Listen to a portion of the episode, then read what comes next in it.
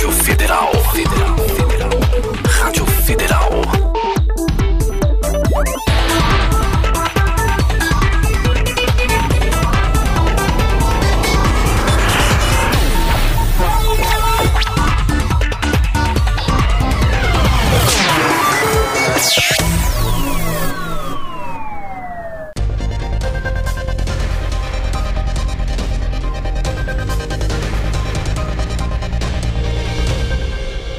Olá, estamos aqui mais uma vez no programa Ping Pong. Esta é a quarta edição do programa da segunda temporada. Este programa que foi é, inaugurado em abril de 2018. Né?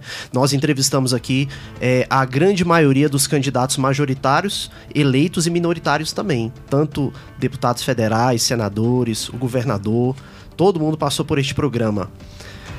Olá, Idovan. Estamos aqui novamente, mais uma vez. Como sempre, Fred, esse ano a gente vai, vai vingar mais ainda.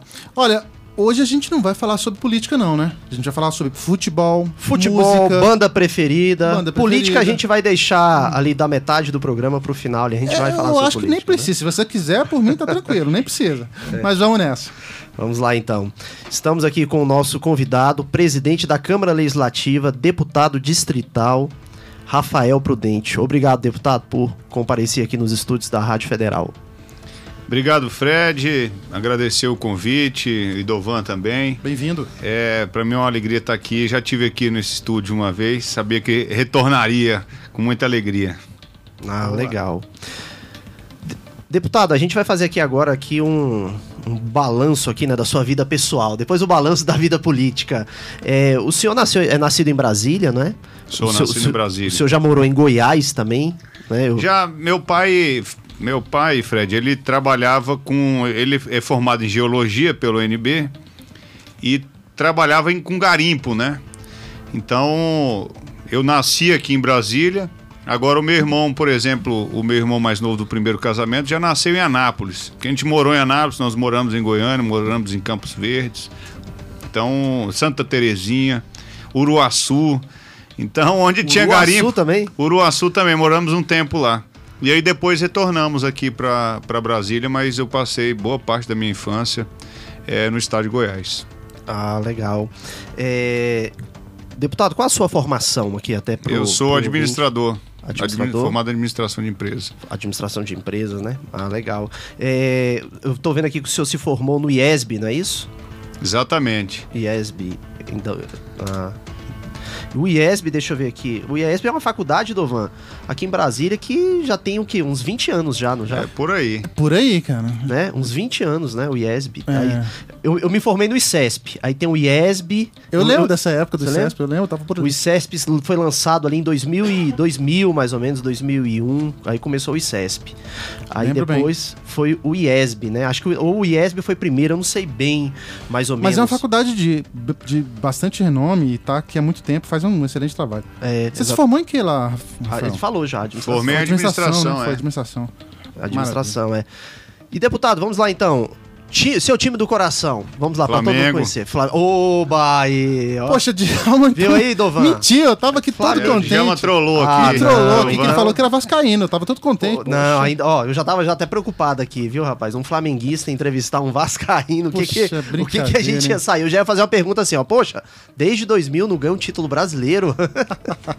É verdade. já tem tempo já. Eu e meus filhos, botei todos eles para torcer pro Flamengo, inclusive levei eles no estádio para ver, ver o Flamengo perder pro Botafogo de 1 a 0. Levei minha esposa, levei minha mãe, levei meus dois filhos. É paciência, né? Tem que sofrer junto. Tem que, é, tem que sofrer. Então, o seu esporte preferido é o quê? É futebol? Não, eu gosto de futebol, mas não tenho tanto, não tenho é, costume de jogar, né? De vez em quando vou inaugurar uns campinhos sintéticos aí e bato um pênalti. É, é difícil de eu errar. Mas meu, meu esporte que eu mais pratico é boxe. Eu faço, tem mais ou menos uns quatro anos, eu faço aula de boxe semanalmente. Então é, uma, é um esporte que me desestressa e que eu gosto muito de fazer. É, eu fiz já que eu já fiz também mais ou menos assim uns três anos de kickbox. Aí é diferente, né? O pé, são os pés É ali. bom com a- também.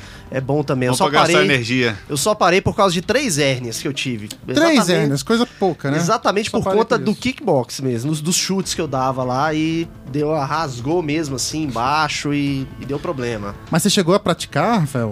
Campe- Campeonato, Não, competir, esse não. tipo de coisa? Não. Nada sério. Não, era- porque era- meu rosto precisa estar em dia, né?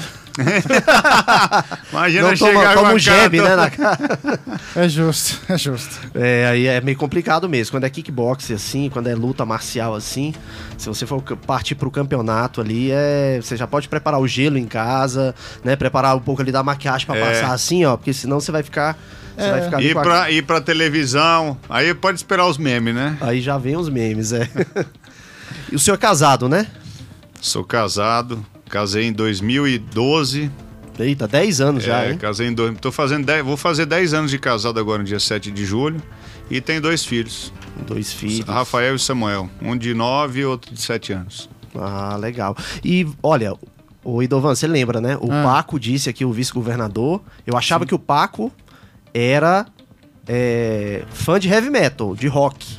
E o É. Paco disse que era sertanejo. Eu até fiquei assim, mas. Motociclista, né? Todo de é, preto é tal. aquele- motociclista. É, eu pensei assim, não, ele deve curtir ali um Guns, pelo menos um Guns, né? Que é um heavy, heavy metal mais leve. Mais tranquilo. Qual o seu gênero de musical preferido? Olha, presidente? inclusive já, já andei aí, peguei umas estradas com o Paco também, gosto muito de andar de moto, é um, um hobby quando eu posso, né? Já tem algum, algumas semanas aí que não consigo dar uma, esca- dar uma escapadinha, mas é um, é um, um hobby que eu tenho que eu tenho muito prazer, né? De andar de moto e já, já fiz alguns passeios já com o Paco. É, eu sou, eu gosto muito de rock, gosto muito de, de ouvir pagode também, mas também sou, como nosso vice-governador, eu sou fã do sertanejo, filho de sertanejo. goiano, então gosto muito de ouvir música Ma- sertaneja. Mas vem cá, qual sertanejo? Porque assim, ó, eu também gosto muito de sertanejo. eu o gosto de sertanejo raiz. Ah, aí sim. Aí sim. Mas raiz mesmo, Le- tipo Tonico e Tinoco? ou- Leandro Não, Leonardo. também, Leandro Leonardo, Zezé de Camargo e Aí Luciano. sim, aí eu também gosto. gosto. muito dos, dos atuais, gosto muito do Guilherme Santiago, também tem uma pegada mais antiga, acho Guilherme ótimo. Santiago, sim. Gosto muito do Eduardo Costa também, que tem, né, que tem esse sertanejo raiz no sangue. É, o Eduardo Costa, ele, o Eduardo Costa é um pouco mais recente, só que ele, ele flerta exatamente com esse sertanejo mais toca antigo. é viola caipira. Viola caipira, Então, eu, eu gosto muito de ouvir sertanejo. Não, agora eu acho que Leandro e Leonardo, Idovan, é a minha dupla preferida, viu, cara? Sério, Fred? Você gosta Sério, deles? cara, do sertanejo é, é Leandro e Leonardo, cara. Inclusive já fizeram até enquete na, inter- na internet. Leandro e Leonardo já ganhou em várias enquetes como a, a- a melhor dupla sertaneja da história do Brasil. Inclusive acima de Chitãozinho e Chororó, João Mineiro e Marciano, que esses antigos que tem. Mas esse, é, a fase só o, o, o Leandro. Oi? A fase só do Leandro. A fase só do Leandro. Depois eu Cê- já cê não gosta, não? Não, não. A fase só do Leandro ali. Ali, até o disco, quer ver? Até o disco foi em 1993. Acho que foi o último disco ali que eles lançaram. Aham. Assim que foi bom mês. Depois o Leandro começou a ficar doente já. Já deram já uma desacelerada ali já, né? E tudo. É... Bom, então eu acho que aqui o nosso ouvinte, o nosso internauta já tá conhecendo já aqui, né? O presidente da Câmara Legislativa aqui, né? Os gostos pessoais aqui do presidente. E vamos lá então, olha, eu não sou o Amaury Júnior, né? O grande Amaury Júnior, mas vou perguntar agora aqui de comida. Qual o seu prato preferido, presidente? Ah, carne, churrasco. Você faz? Gosta de fazer um Faço. domingão ali, jogar um Gosto, um pinball, gosto de né? fazer. Gosto de fazer também. É. Eu gosto bastante, viu? Agora, a partir do mês de junho, né? Na pandemia ficou suspenso. Mas um, um os lugares que eu gostaria, que eu gostava muito de ir eram esses costelões aí que tinha na área, tem na área rural, lá em Planaltina mesmo, tem um monte. E esse ano acho que vamos retomar com os costelões, né? Então eu gosto muito de churrasco. Ah, Também, legal. também gosto bastante. Mas eu, eu queria saber como é que ele é, é, é, entrou, como é que foi a in- a infância dele, assim, vendo o pai e tal. Como é que ele, você trouxe a política pra sua vida, Rafael? É, na verdade, é, eu não acompanhei muito meu pai na trajetória política dele. Mas meu pai é um político nato, né? Pouca gente sabe, mas é, lá em Santa Terezinha, quando ele trabalhava num garimpo, ele quase foi candidato a prefeito lá. Já, já se envolvia já com, Já tava metido com, coisa, com né? o meio político lá, né? Nas tomadas de decisões. Ele, se, ele sempre se envolveu. Diretamente e indiretamente também. E eu herdei isso dele, né? Então, sempre trabalhei na iniciativa privada, sempre tive uma excelente relação na atividade sindical, sempre tive uma relação é, bem próxima também dos nossos é, colaboradores. E acho que isso tudo me forjou e facilitou é, quando do meu ingresso na vida pública, né, eu já tenho uma facilidade de relacionamento com as pessoas. Inclusive, o senhor fundou aqui a Multissegurança Eletrônica, né? Que é uma empresa, né? É, é uma das empresas né, que, que a gente ajudou na, na fundação. Na verdade, essa empresa é uma empresa antiga que foi adquirida pelas Cinco Estrelas. Eu trabalhei é, nas Cinco é Estrelas empresa- já. Já trabalhou lá? Trabalhei lá. né, que já é, já é uma empresa antiga já da minha, já da minha família desde os anos 80 e que essa empresa ela veio para somar não só na parte de prestação de serviço com as pessoas, mas também na parte de tecnologia também que tem serviço aí em vários lugares do Brasil. Né? Maravilha. É, presidente, o senhor iniciou aqui a sua trajetória política no, no na época era PMDB, né? Hoje é MDB, né? O Movimento Democrático Brasileiro. Exatamente. É, meu pai começou a vida pública dele, a campanha dele de 98 aqui em Brasília também foi pelo MDB, pelo PMDB na época, o Partido Roriz. E na, em 98, inclusive, o governador Roriz estava disputando ali, né? Uma eleição, né? Porque ele tinha deixado o governo em 94, em 98 ele retornou, não é? Exatamente, era Roriz, Vigão, acho que o Luiz Estevam, É, acho que o Luiz Estevam também era do MDB. Foi eleito senador, foi, era foi MDB. pelo, pelo PMDB. Então, o, o PMDB é um partido que tem história aqui, né, no Distrito Federal. Não precisa nem falar sobre a trajetória aqui do nosso partido. E, no- e na época em especial que o governador Roriz comandou aqui o chefiou o executivo, né?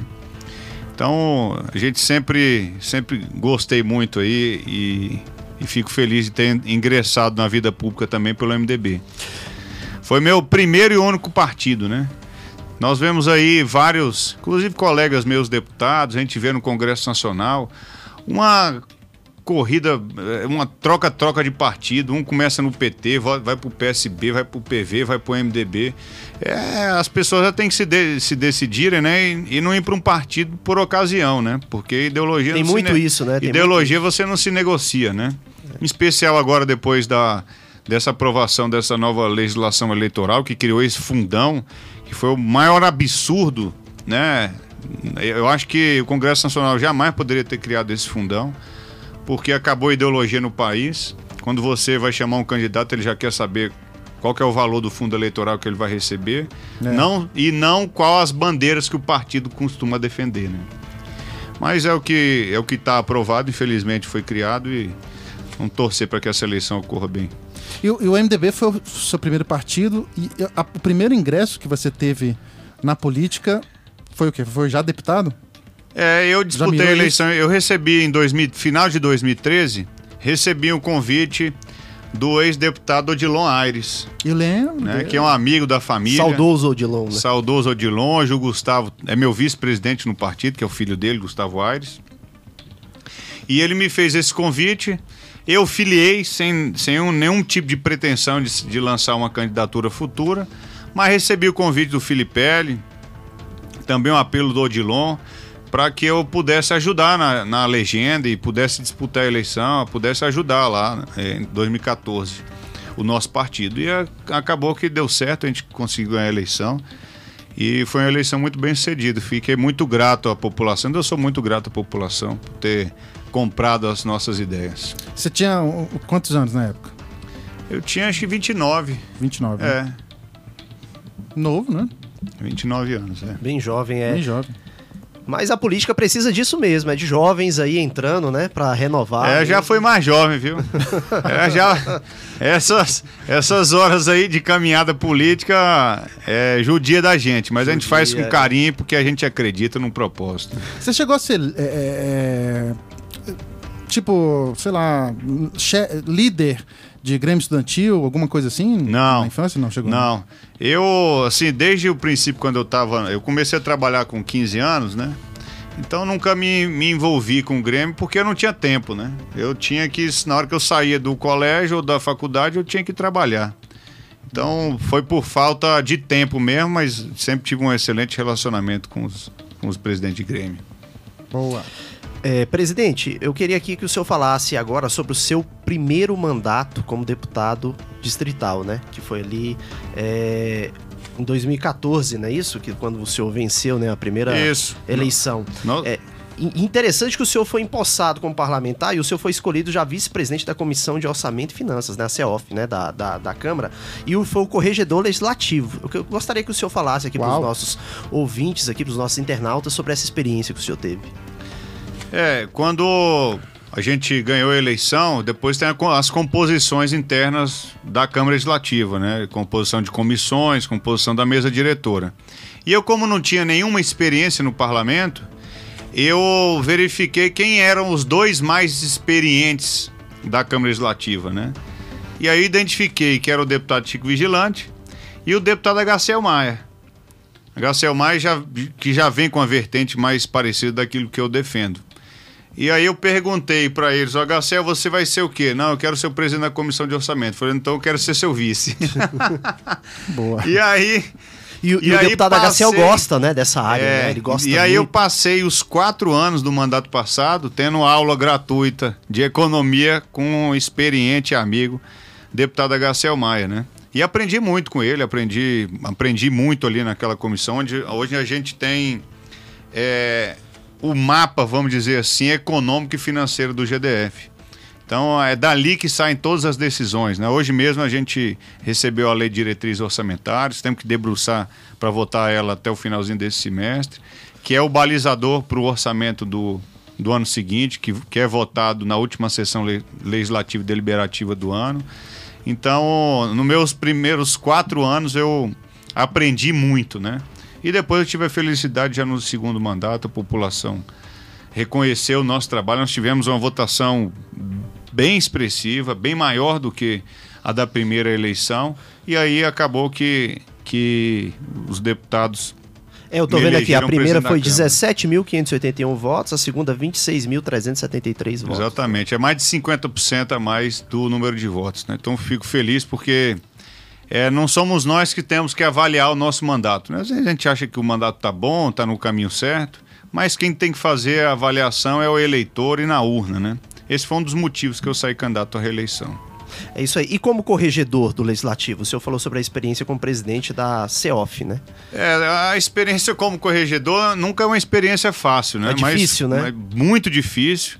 Até porque, historicamente, por exemplo, o corregedor da Câmara Legislativa, que é o deputado Hermeto, e foi o deputado José Gomes, durante toda essa legislatura, não teve um parecer para opinar, vamos dizer assim. Graças a Deus a gente teve uma condução nesse quesito tranquila nessa legislatura. Mas na passada nós tivemos a Operação Draco, uma das operações que nós tivemos e que caiu parece, com a necessidade de um parecer do corregedor, né? E que tem que ter muita paciência, que tem que ter muito equilíbrio para não, Não tomar pode, uma decisão, é. para não tomar uma decisão errada, porque nós já tivemos uma decisão, por exemplo, do RAD, Do rádio. deputado Rádio. Caçaram o deputado Rádio, depois a justiça inocentou. Então a gente tem que ter um senso de responsabilidade principalmente, né, equilíbrio para defender depois você sustentar uma decisão que, que você tomar no, no- na corregedoria. Então eu passei dois anos eh, como corregedor, agradeço também a confiança dos meus pares à época e cumpri com, com a minha missão lá também na corregedoria. É, eu costumo dizer, presidente, assim, olha só, juiz, no caso corregedor também, procurador, o- eles não podem ouvir a, a voz que vem das ruas. Por quê? Porque a voz que vem das ruas é do Que é- senso comum. A É voz do que vem senso da comum. rua que é sangue, né? Que é sangue, é do senso comum, ou seja, o senso comum não sabe, não conhece as leis do país, não, não, não entende de direito, entendeu? E aí, é, é uma- é, assim, toma, tem que tomar decisões impopulares, né? Porque não tem como. Né? Um juiz é, ou alguém nesse sentido tem que fazer isso. É, E o, se- e o seguinte, né? Não- eu não estou julgando uma pessoa que às vezes eu gosto, eu posso não gostar ou não concordar com as, com as posições. Mas não estamos falando de uma pessoa, nós estamos falando de 10, 15, 20, 25 mil pessoas que escolheram aquele deputado para representar eles. Né? Sim. Então é, tem que tomar muito cuidado. A, a Câmara Legislativa já tomou decisões erradas no passado e eu tive essa preocupação. É, o deputado Hadi, inclusive, que eu já tive também o privilégio de, privilégio de entrevistá-lo, ele, ele sempre, ele, assim, ele ficou muito magoado, né, com isso, né, porque ele foi execrado, né, praticamente pela opinião pública na época, ocorreu lá a cassação dele, e depois a justiça vai e inocenta ele, né, então, assim, é aquilo, eu acho que quem faz esse papel, esse de corregedor lá da Câmara, como, como é o deputado Hermeto, tem que ter muito cuidado mesmo, como foi o senhor também, não é, e como os demais. É, deputado, é, o senhor apresentou no primeiro mandato 116 projetos, né? E 34 se tornaram lei. É, eu queria que o senhor falasse aqui sobre os principais, os três principais do primeiro mandato aqui. Pra É, gente fazer verdade- um panorama da, da sua carreira política. É, na verdade, a gente tem uma série de legislações que a gente apresenta, mas o arcabouço jurídico do Distrito Federal já é bem completo, né? Claro que alguns ajustes sempre é necessário. Mas eu, eu gosto sempre de ressaltar as fiscalizações, o acompanhamento e o posicionamento é, de cada um dos deputados e o meu posicionamento no plenário, mas principalmente a, a destinação de recursos para áreas mais sensíveis, como a área de saúde, reforma de escola, construção de creches, é, programas de qualificação profissional. Né? Então, o- o- as pessoas muitas vezes não sabem, mas nós temos um pedaço do orçamento que é de destinação exclusiva do parlamentar e do poder legislativo. E a gente tenta utilizar de uma, de uma melhor forma possível é, todos esses, esses, esses, esses recursos. Mas eu quero aqui ressaltar os projetos voltados às mulheres. Nós tivemos, nós apresentamos uma legislação que hoje é lei para garantir o tratamento da mulher do câncer, a respeito do câncer de mama, diversos projetos nesse sentido. Uma das, das nossas audiências culminou no, na assinatura do contrato, o lançamento da obra do Hospital do Câncer do Distrito Federal, que nem, e que tem muita gente que não sabe o que está sendo construído. Um hospital grande, robusto, ali perto do setor noroeste. A deputada Serena até falou sobre isso aqui, sobre esse hospital. Eu até citei, presidente, o exemplo da minha mãe. Minha mãe faleceu em dezembro de câncer, né? Deu metástase e tudo, espalhou. Só que a minha mãe, ela teve o privilégio de ser tratada no Sírio Libanês, que é um dos melhores hospitais aqui de Brasília. Agora imagina quem não tem, né? Então, assim, esse hospital vai ser fundamental, né, para É. a população mais carente. Então, são, apre- apresentei diversos projetos a respeito do, da questão do câncer de mama, o tratamento precoce para as mulheres. Também apresentei o, pro- o projeto de lei que já é lei, que institui o, o, o aluguel social para as mulheres vítimas de, de violência. É, então, eu sempre trabalhei muito né, e, e prestigiei nas minhas legislações é a questão do, do combate ao feminicídio, do combate à violência doméstica. Apresentei uma legislação também para que o agressor, e já é lei, o agressor que a mulher tiver, tiver que procurar um hospital, tiver que é, é, procurar um atendimento de saúde por conta da violência física, o governo hoje ele pode gerar uma dívida ativa para ele, porque a, todo atendimento que é feito na rede pública de saúde, quem está pagando é a população. E não é justo que a população pague. O governo tem que atender, mas quem tem que pagar a conta é o agressor. Então, além de ir para a cadeia, ele vai ter que também gastar um bom dinheiro. Se ele não tiver, ele, se ele não tiver dinheiro para pagar, ele vai ser inscrito na dívida ativa aqui do GDF. Então a gente sempre tentou aprovar legislações para aquelas pessoas que mais precisam e, e- e as mulheres de uma forma bem especial. Maravilha. Ótimo, é. É, E deputado, sobre agora as suas, o, a- o seu atual mandato, né? Na atual legislatura, né?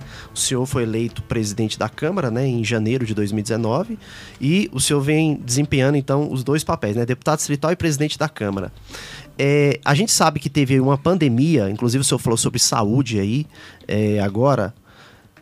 Como, qual foi o papel da CLDF, né, da Câmara Legislativa, durante o pior momento da pandemia ali? Qual foi o papel que a Câmara fez ali, cooperando com o governo, para enfrentar o combate aí da Covid-19? É um papel fundamental e de muito trabalho, muito empenho, muita dedicação. Nós nós, deputados, o governador, os senadores da República, deputados federais, ninguém foi eleito com a pauta da pandemia. Nós Foi uma tínhamos, surpresa, né, pra nós tínhamos um, um objetivo e acabou que esse objetivo mudou completamente é, ao longo do, do- da caminhada. né? Então foi muito difícil, o governo precisou tomar centenas de atitudes e, e tudo que o governo vai fazer, o que faz, passa pelo crivo da Câmara Legislativa. Então nós tivemos que prorrogar imposto, nós tivemos que isentar imposto, nós tivemos que diminuir carga tributária de diversos setores, É, nós tivemos que mandar muito mais recursos para a área social e para a área da saúde, que era previsto é, no orçamento. Então tivemos que mudar quase que o orçamento do GDF na sua totalidade para adequar à realidade do momento, né? E isso tudo tomou, uma, tomou muito tempo da Câmara. E a Câmara Legislativa, é, a todo momento, eu não deixei de trabalhar, não fiquei em casa nem um dia na pandemia. A Câmara Legislativa do Distrito Federal foi a primeira Câmara Legislativa a fazer uma sessão remota, antes de qualquer outra.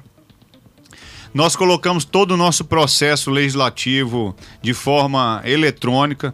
Nós tivemos uma votação, é, mesmo remota, é, com um volume de projetos aprovados superior de legislaturas é, anteriores. Portanto, nós cumprimos 100% com o nosso papel. Não sei se tomamos todas as decisões corretas, com certeza não. Até porque o momento era de muita dúvida e, Difícil, continua, e continua de muita dúvida ainda. Né? Mas nós tentamos aí a todo momento mitigar e diminuir os impactos da pandemia. É, e, presidente, como tá é, o relacionamento? Eu, eu até falei, né, é, na pergunta anterior aí, é, a- o nível de cooperação né, entre a Câmara e o, e o governo. Como está sendo o relacionamento da Câmara nesses quatro anos aí, né, que vai fazer em janeiro, com o GDF? Porque a gente sabe que o governo anterior, a gente até citou, falou isso aqui, né, Idovan, na, na Aham. entrevista com o vice-governador Paco Brito, a gente sabe que o governo anterior teve muitos problemas ali com a Câmara, né, de relacionamento ali, né? É, já esse governo atual e o governo Ibanez Rocha, a gente vê que tá bem harmônico, né, o relacionamento entre É porque tem Câmara- políticos, o, o, Fred, que torce para quanto pior, melhor, e quanto mais fogo, mais gasolina tem que colocar. E por diversos momentos eu me vi numa encruzilhada de fogueiras que estavam organizando para que se estremecesse sim a relação do legislativo e do executivo. E que foi muito saudável durante todo esse período. Porque uma briga do legislativo com o executivo, só quem sai perdendo é a população. E ao longo dos últimos anos, né, em governos anteriores a- a- ao governo ibanês, a gente viu, inclusive no governo do Hollenberg, dois presidentes sendo oposição ao governo, que foi a deputada Celina e depois o, O deputado, Joy Joy- e deputado depois o, o Joy Vale. Então, e isso, assim, essa dificuldade de, de diálogo, essa dificuldade, esse conflito que o próprio governo colocava em cima da Câmara Legislativa, sem dúvida nenhuma, vários projetos não foram para frente por conta desse, dessa falta de diálogo. Com o governador Ibanez, até pelo meu perfil um pouco mais conciliador, eh, nós conseguimos ter uma relação em, em quase todos os momentos, né?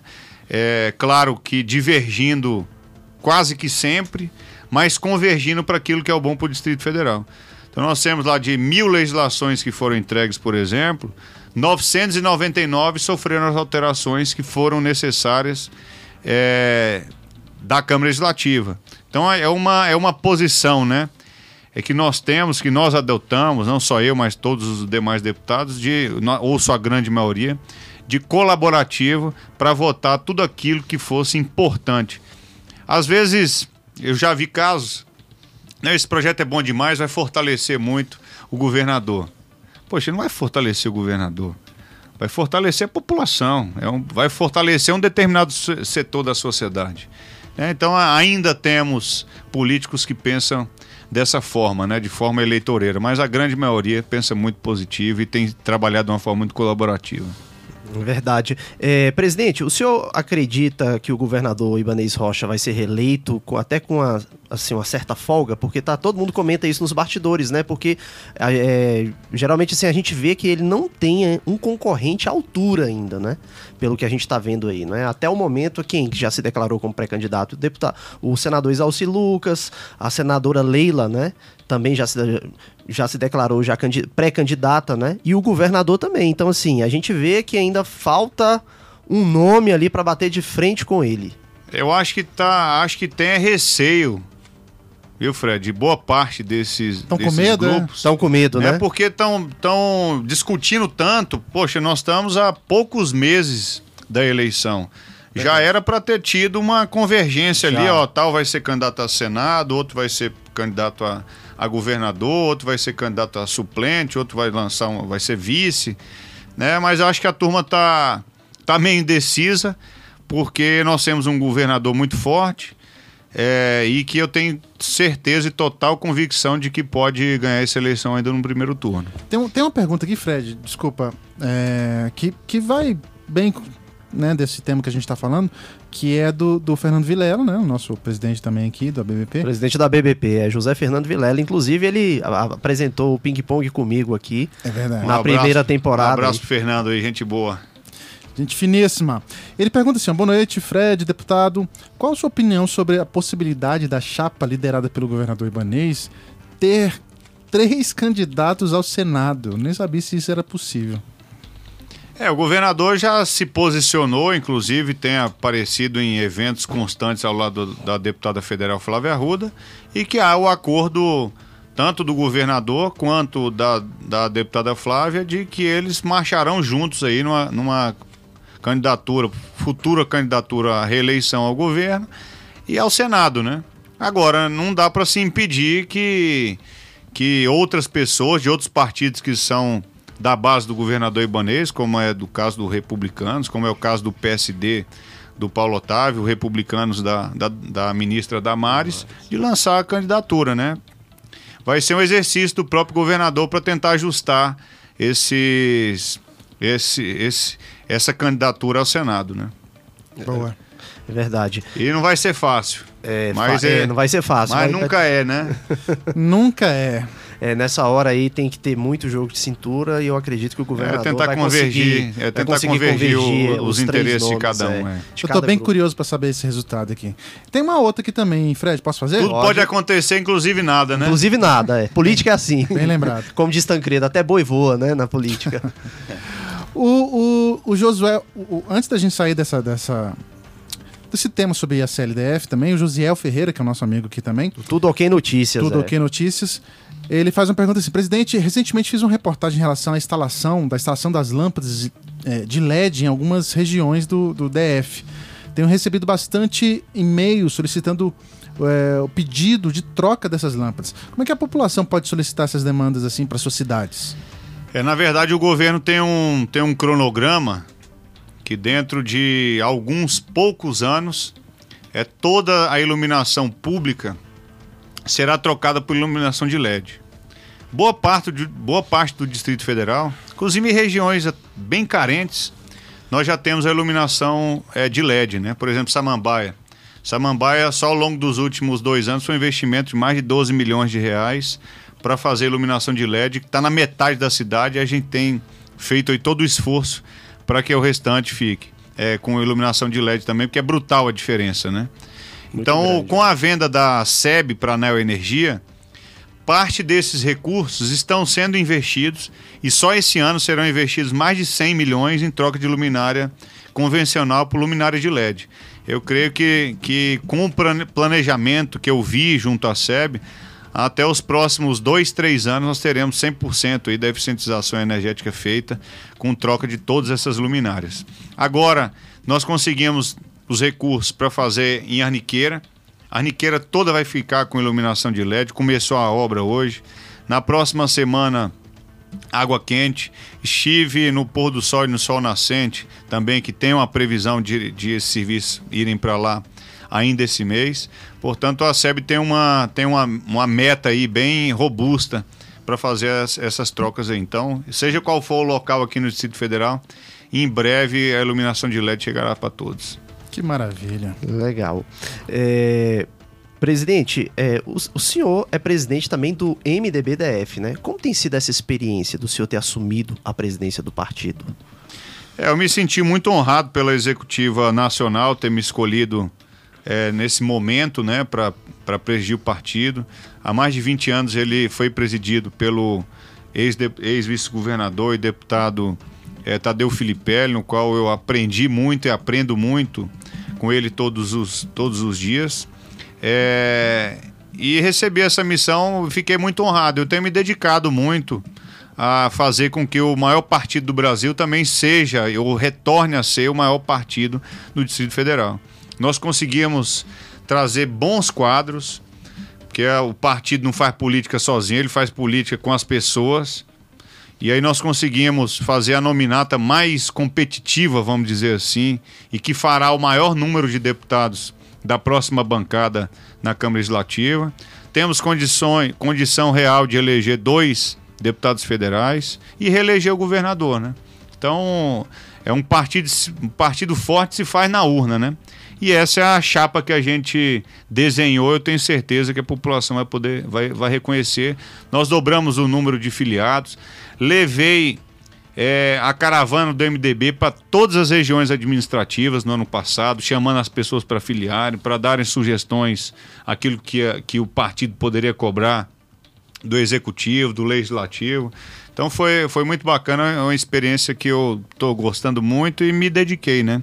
Espero poder, como presidente do partido, dar um bom resultado nessas eleições. Foi, eu, eu considero que seja a ascensão do MDB, né? De 2018 para cá, porque antes ali a gente vê, né? O MDB também estava com o Agnello, tudo, aí perderam a eleição, né? O partido ficou, o governo Hollenberg, né? Deu a, escanteou, né? Botou o partido para escanteio e tudo. E aí em 2018 o partido veio e né, com a grande vitória, né, tanto para o GDF quanto para a Câmara Legislativa, né, também. É, exatamente. Então o MDB tem os dois postos, vamos dizer assim, mais importantes, né? Tem a presidência do Legislativo e tem o, o como chefe do Executivo, governador, que é do MDB.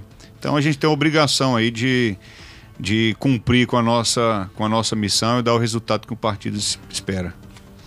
Presidente, é, o MDB nacional, né, ele quer lançar a senadora Simone Tebet, né, a presidência. Só que a gente sabe que aqui na capital o presidente Jair Bolsonaro é forte também. O senhor, como é presidente aqui regional, né, aqui do MDBDF, qual vai ser assim a posição que o partido vai adotar e que o senhor vai defender na convenção? É, aqui o, o presidente da República é muito forte, como o ex-presidente da República também é muito forte, está é bem forte. dividido em todo o país. E o que nós estamos colocando é à disposição um terceiro nome para a população poder escolher. Então a senadora Simone Tebet é uma, uma senadora, uma política experiente e que tem ajudou muito ao longo da sua carreira o seu estado e é um excelente quadro, né? É uma mulher trabalhadora que tem entregas à, à população. Então é, é uma opção que o partido é, tá dando aí para a gente fugir um pouco dessa, dessa polarização, polarização né? e, te, e, tentar um novo projeto para o país. O senhor acredita que ela pode repetir a façanha do governador Ibanês em 2018? A né? política ela não é, é possível, né? Agora é. tem que ter uma boa comunicação, pelo menos dedicação. Ela tem demonstrado muita vontade, né? Agora vamos ver, né? não depende do interesse do partido, não depende do interesse do político, não, não, não depende do interesse da, do candidato ou pré-candidato em si. Depende da população, né? É verdade. Então é. espero que a gente vá manter. Eu fiz uma, inclusive uma carta de apoio junto com outros presidentes de diretórios estaduais e manifestando o apoio e manutenção da candidatura, da pré-candidatura Simone, da Simone Tebet. Da Simone Tebet, entendi. Mas agora, vamos lá, presidente. Se der segundo turno, agora vem a, per a pergunta difícil. Se der segundo turno, assim, entre Lula e Bolsonaro, caso a Simone não consiga né, é, ir para o segundo turno, o partido já tem assim, assim, o senhor conversando assim com a, com a cúpula, já tem uma é, tendência. Eu não posso falar pelo, pelo partido, né? Eu entre, entre o Lula e o Bolsonaro, eu vou votar no Bolsonaro. Então, a minha, minha posição pessoal, né? Minha posição pessoal é essa. Entendi. É, e, presidente, agora nesse segundo mandato do senhor lá na Câmara, né? Tirando aí o seu papel de presidente da Câmara, o senhor poderia falar de algum projeto, assim, especial que o senhor lançou lá? Não, lá na Câmara Legislativa, na verdade, eu fiquei, eu fico muito feliz com alguns resultados que a gente tem, que a gente tem obtido ao longo dos últimos meses. É, no caso da transparência, vocês acompanham o, o, trabalho da Câmara Legislativa. Quem acompanhava as votações não sabia o que estava acontecendo lá dentro. A Isso é chamada verdade. dos deputados era, era na era na chamadinha no papel, no, na, na, na chamadinha igual na escola, né? Então nós cons- conseguimos colocar o painel eletrônico de votação, todo o processo legislativo hoje não tramita mais papel na Câmara Legislativa. Nós, colocamos, nós conseguimos colocar de pé a nossa TV distrital, canal 9.3, para facilitar o trabalho de vocês, para acompanhar, para que a população Facilita bastante, facilita. para que a população acompanhe, né, num canal aberto. Tem no canal aberto, tem canal fechado também, para as pessoas acompanharem ali e poderem fazer o julgamento, porque muita gente critica a Câmara, mas quando pergunta se está acompanhando o que está fazendo, as Não pessoas tá, não né? sabem. Não sabe, é. Né? Nós conseguimos reformular o site, nós fizemos o lançamento do, do aplicativo é, Agora é Lei, é, fizemos uma campanha maciça de divulgação é, da nossa TV para que as pessoas possam acompanhar. E tem um, um- um projeto que eu sempre faço questão de divulgar, que pouca gente sabe.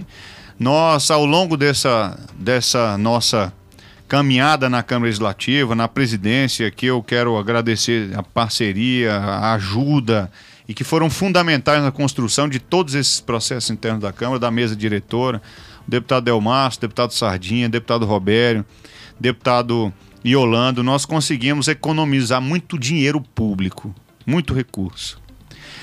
Não vou falar dos, dos anos anteriores, mas só esse ano nós já devolvemos 40 milhões de reais para o Poder Executivo. Mas, Rafael, de onde é que vem esses 40 milhões? De economias internas nossas mesmo, de gasto que a gente secou, vamos dizer assim, para que, que algumas despesas pudessem ser enxugadas. Vamos, de- vamos devolver muito mais. Acho que até o final do ano a gente tem condição de devolver em torno de 100 milhões de reais. Vamos fazer todo o esforço para isso. E esse recurso está indo para onde? Está indo para um programa de qualificação profissional. Nada melhor do que você qualificar no momento pós-pandemia, onde as pessoas estão buscando emprego. E para você buscar emprego, você tem que ter uma experiência ou qualificação profissional em diversas áreas. E aí a gente fez em parceria com o executivo, nós destinamos esse recurso esse ano e no ano passado para o programa Renova DF, que já está capacitando até o finalzinho desse mês em torno de 8 mil pessoas. E aí de 8 mil é- é jovem, é idoso, é mulheres, é, também nós temos refugiados também da Venezuela, do México, diversos lugares é, do mundo é, para que essas pessoas aprendam uma profissão ou reciclem aquela profissão. Aí eu cito aqui é, o curso do SENAC, seja de pedreiro, seja de pintor, seja de, de soldador, e tudo isso com aprendizagem, com aprendizagem em loco.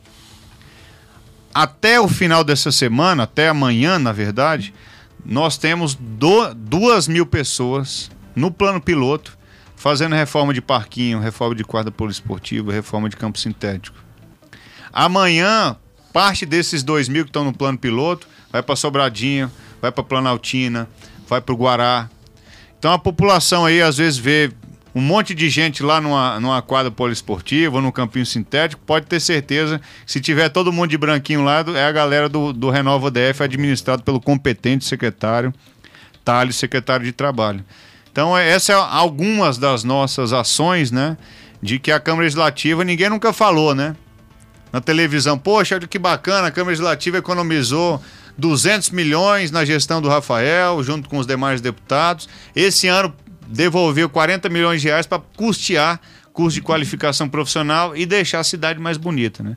Então é importante aqui, Fred, a gente ter Sim. esse espaço aqui para claro. poder divulgar para as pessoas algumas das nossas ações Não, também. in- inclusive para nós aqui da imprensa, o site melhorou bastante, viu? Porque o site antes assim, era, era meio confuso, né? Pra gente, ah, inc- inclusive, encontrar lá os releases, né? Pra gente se basear, pra gente fazer as nossas matérias, opiniões, artigos na- em cima É. daquilo. Nós vamos ficar devendo só, só uma, uma questão que, que, na verdade, as gestões anteriores perderam, né? O canal da rádio. Eu queria ter, ter colocado de pé também a nossa, A rádio. a nossa rádio, A rádio da legislativa, da Câmara Legislativa, né? Mas vai ficar para a próxima gestão. É, como tem aí da Câmara, dos deputados, né, e do Senado, e vai, vai, quando botar pra funcionar fica vai ficar muito completo. legal. Aí fica É. completo, é.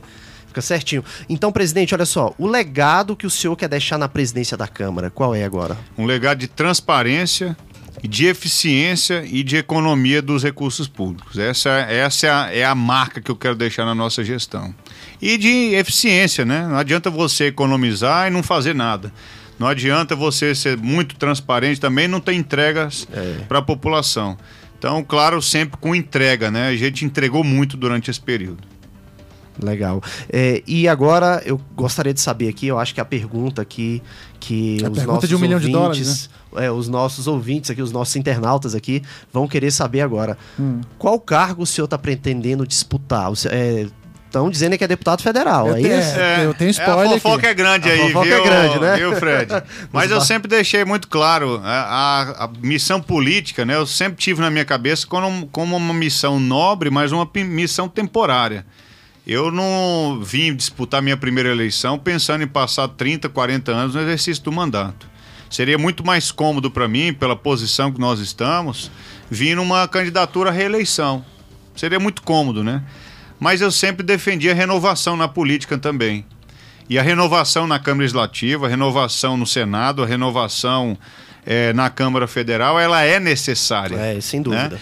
Então eu fiz o compromisso com o meu partido de não sair como candidato à, à reeleição. Portanto, me lancei já é, é, uma pré-candidatura, né? Porque ninguém ainda é candidato, ainda falta passar pelas convenções.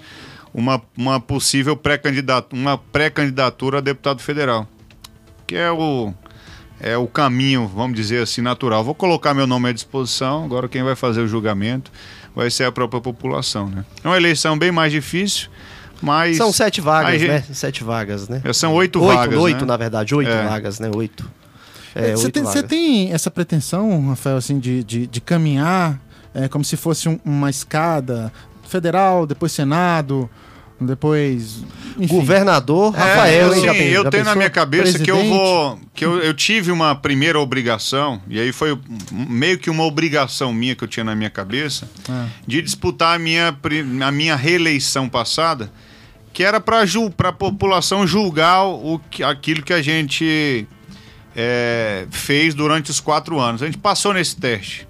Então agora a gente vem numa pré-candidatura federal, na próxima a gente vem para o Senado, vem numa, numa majoritária qualquer, mas também não pretende disputar uma reeleição a deputado federal também não. E aí vou ter, vou, a gente tenta colaborar com esferas diferentes, abrindo espaço para pessoas diferentes com novas ideias, novas propostas, novos projetos. Se a população não quiser que eu esteja numa ascensão, eu volto para casa, vou trabalhar normal, volto para minha atividade convencional. É isso aí. Boa, eu perguntei porque já tem gente aqui falando assim, nosso futuro governador. Já É, tá tem aqui. muita a gente, gente empolgada escuta. aí, acho que pode, pode ser num futuro aí, né? Mas agora vamos reeleger nosso governador ibanês. Tá. É, a já gente tá lá no escuta, manche. A gente escuta sempre isso aí, ó. Tem aí 2026, tem 2030, né? Jovem ainda, né, presidente? Ainda tá jovem, tem certeza. 34. Vamos ver se eu chego até lá. É, não, mas que vai chegar assim. presidente, eu gostaria aqui então que o senhor fizesse aqui as suas considerações finais aqui no programa. Bom, primeiro eu quero agradecer aqui é, o convite aqui na Rádio Federal, que é um local que onde, onde eu sempre fui muito bem recebido. Me colocar à disposição das pessoas que estão nos assistindo, as pessoas que estão nos ouvindo também, é, lá no nosso gabinete. Nós temos é, um ano difícil, um ano complexo, é um ano de eleição, mas eu costumo dizer para a minha equipe que a eleição é apenas um detalhe desse importante ano de 2022. E até lá nós temos que cumprir a risca todos os compromissos que nós fizemos com a população. Nós temos um mandato até o dia 31 de dezembro de 2022, é, desse ano agora.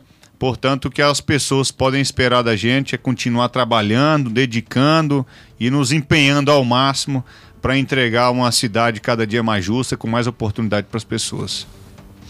É isso aí. Boa. É, agora, presidente, eu vou fazer aqui um bate, um bate-bola, aqui um ping-pong. É um ping-pong, né? Rapidamente Justo, aqui, é justo? Um ping-pong rapidamente. Eu queria Vamos uma lá. frase só, MDB. História, Ibanez Rocha. fu- presente e futuro. Deus. É a razão das nossas vidas. Poliana Vaz. Maravilhosa. É a esposa dele. Pois é, a frase É, foi rápida. E foi olha, o rápida. dia 12, o dia 12 tá chegando, hein? O dia 12 tá chegando. Rapaz, eu chego a me arrepio quando dá dia das mães e dia dos namorados. Eu também. É? Eu também, nem fale. Vamos lá, Tadeu Vai. Filipelli. Cartão de crédito nem começou, tem Nem começou, né? É verdade. Ai, é. Tadeu Filipelli. é um professor. E Joaquim Domingos Roriz. Legado. Boa. É isso aí. Então, quero agradecer aqui ao presidente da Câmara Legislativa do Distrito Federal, Rafael Prudente, aqui, né, que respondeu aqui todas as nossas perguntas aqui, né? E vamos então é, para o fim, né, do programa. A conversa estava tão boa aqui, né? Mas eu acho que eu já fiz todas as perguntas aqui, viu? Ótimo, Fred. A gente vai né, ter mais Rafael Prudente, com certeza, aqui na Rádio Federal, novas oportunidades. Um programa Ping Pong que está começando agora. Tem muita coisa para saber, tem muita coisa para se ajeitar até junho aí. Eu te espero na próxima segunda-feira para mais um programa Ping Pong, combinado? Depois da convenção partidária, me chame aqui de novo, Fred, que eu venho com Aí uma o senhor alegria. vai vir Aí como candidato como mesmo. candidato. É, não Olha aí, pré-candidato, fechado, é. fechadíssimo. Fechado. A gente vai chamá-lo ainda mais aqui, mais vezes aqui. Então, beleza, Idovan, viu? Obrigado aí pela participação. Agradecendo mais uma vez aqui também a participação do presidente da Câmara Legislativa, o, o deputado Rafael Prudente, viu? E a gente é, voltaremos aí na próxima segunda-feira, aqui no mesmo horário, aqui na Rádio Federal. Muito obrigado.